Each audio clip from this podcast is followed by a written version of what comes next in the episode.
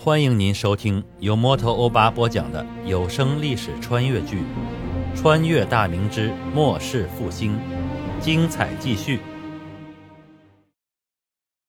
张润达与一众将官赶回了驻地，一路上众人议论纷纷，满是不平之意。回到卫所后，张润达召集前往官署议事，众人心中也自焦虑不安，便一起来到卫所的官署。卫所的官署规制不大，但是张家是世袭指挥使，所以平日惯例维护的倒也甚是整齐。众人来到大堂内落座后，主座上的张润达开口说道：“今日之事，大家议一议，最后拿个章程出来，好向巡抚大人有个交代。这事儿关系到大家的切身利害所在，大伙敞开说，别藏着掖着，咱们都是自己人。”一路上争吵议论不停的众人，此刻都沉默不语。良久之后，指挥同知高启民打破了沉默：“呃，此事事关重大，我等一切遵从指挥使大人的命令。”张润达心里暗骂了一声：“这个老狐狸”，脸上却还是装着笑嘻嘻的样子。“呃，我的意思当然是按照巡抚大人制定的章程行事了。我等皆是朝廷命官。”自是要遵守上官的命令。众人心中也是暗骂一声：“你这个小狐狸。”另一个指挥同知武胜坤开口说道：“呃，如果按照巡抚大人定的章程，那在座诸位甘心把你我祖上世代积累的田产还给那些穷军户吗？交还之后，我等的日子还怎么过？再几代下去，与那些穷军户又有什么区别呢？”指挥检视孙崇亮也说道：“呃，诸位诸位，我说句不好听的话，我等虽是朝廷命官，但实际上后位实乃我等之私产。尤其近几十年来，朝廷对我等是不闻不问，粮饷也积欠甚多。我等现在如此家业，皆是靠祖上的辛苦所得。现在巡抚一张嘴，我等世代费尽心血积攒的家业，难道就要拱手让出？某是不甘心的。对。”某也不甘心，凭什么他孙传庭一句话我们就得交出来？如果要交还田产，朝廷那点俸禄怎么养活一大家子人？那些穷军户有什么资格分我们的田地？全大明的卫所都是如此，凭什么就要我们三位还？要交还，所有卫所一起交，那样我等也无异议。要不咱们干脆宰了那狗官吧，就他事儿多，拿咱们的血汗换他的升官之路吧。大堂内的气氛逐渐热烈起来，大多数人都是义愤填膺，只有极少数千户级别的将官没有出声。张润达看着拍桌子瞪眼的手下众人，心里也是苦涩难言。他作为最大的受益者，当然不愿改变现状。按照孙传庭的章程去做的话，他家七八万亩良田也将减掉多半。虽然他还算善良之人，但巧取豪夺之事也没少做。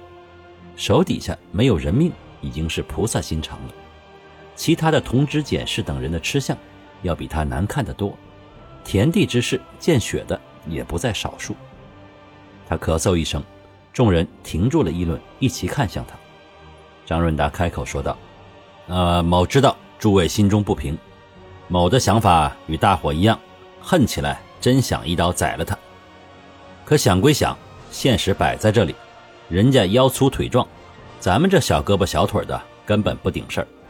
咱们自家人得知道自家事儿。就咱们手下那几个家丁，平时欺负下军户们不在话下，可要是对上巡抚的标营那帮凶徒，根本就是鸡蛋撞石头。某不客气地说，标营来一百人就能灭了咱们整个左卫。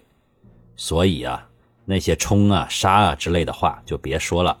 天塌下来，自有高个的顶着。有比咱们还着急的，咱们先按兵不动，且看看某些人如何行事，咱们照做就行。三位是一荣俱荣，一损俱损，冲锋陷阵的事儿，现在还轮不到咱们。等过几天，我估摸着，某人就会约我商议此事了。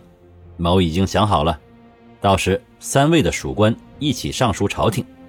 当然，上书可能改变不了整个卫所之事，朝廷自会偏向文官。我等只要求名下的口分田增多即可，在巡抚定的那些数目上再增一倍，那样我等虽然家产受损，但也多少补回一些来。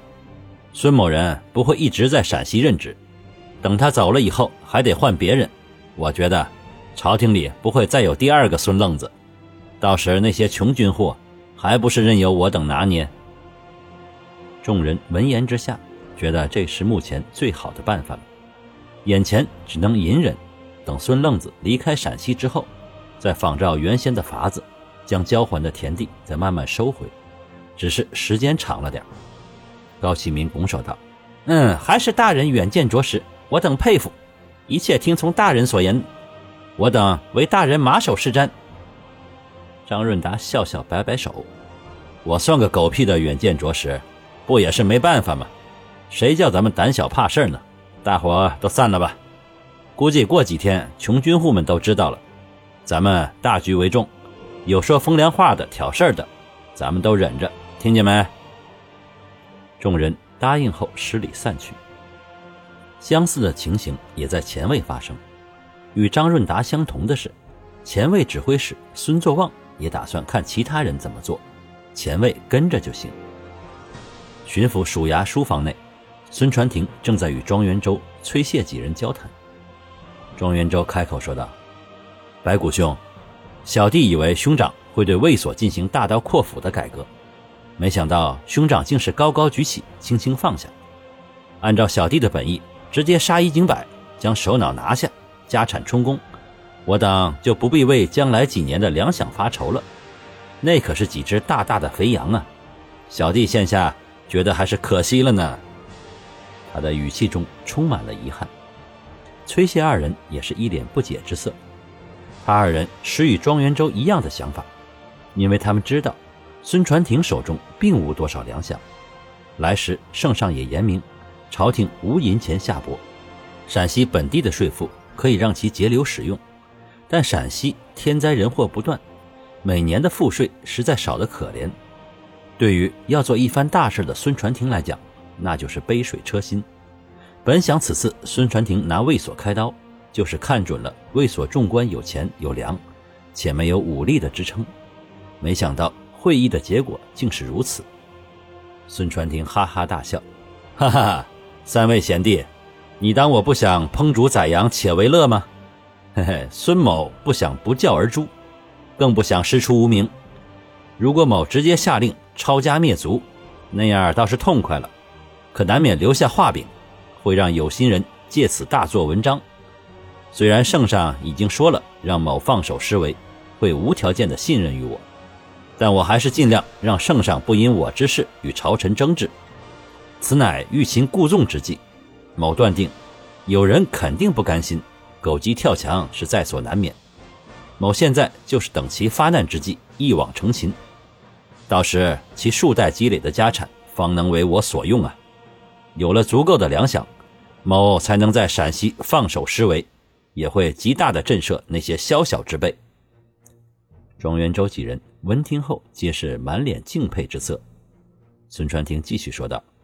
某已密奏圣上，将整顿卫所之策略详细呈报。相信以圣上之深谋远虑，自会安排妥当。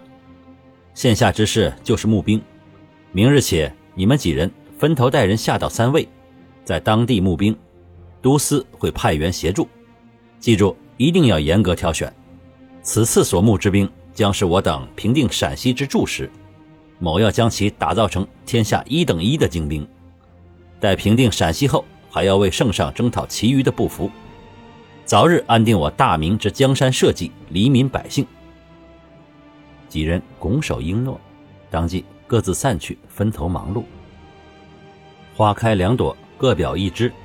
此时的我正在军器间与毕茂康、毛元仪二人商讨工匠管理、火药配方以及改良火器等诸多问题。孙传庭离京赴任之后不久。毛元仪与毕茂康先后抵达京师，我见到二人交谈甚欢，毕毛二人自是心甘情愿为朝廷继续效力。我遂下旨，毕茂康以工部尚书衔，属军器监事；毛元仪以兵部员外郎一职，暂入军器监协助毕茂康。以后另有任用。毕茂康的门人、侄子皆是生员身份，几人涉猎甚广，对火器也颇有研究，安排他们以国子监监生身份入军器间协助工作。毕茂康年已六旬，自南京兵部右侍郎的职位致仕后，一直在家潜心著书，但对于刘贼以及建州女真的动向十分关注，也曾经上书皇帝。请求大力推广火器的使用，并言克敌制胜为火器耳。但前世的崇祯正为国库枯竭、刘贼难治之事搅得焦头烂额，所以根本无暇顾及他。感谢您收听由摩托欧巴播讲的历史穿越剧《穿越大明之末世复兴》，欢迎加入我的八分圈，下集精彩继续。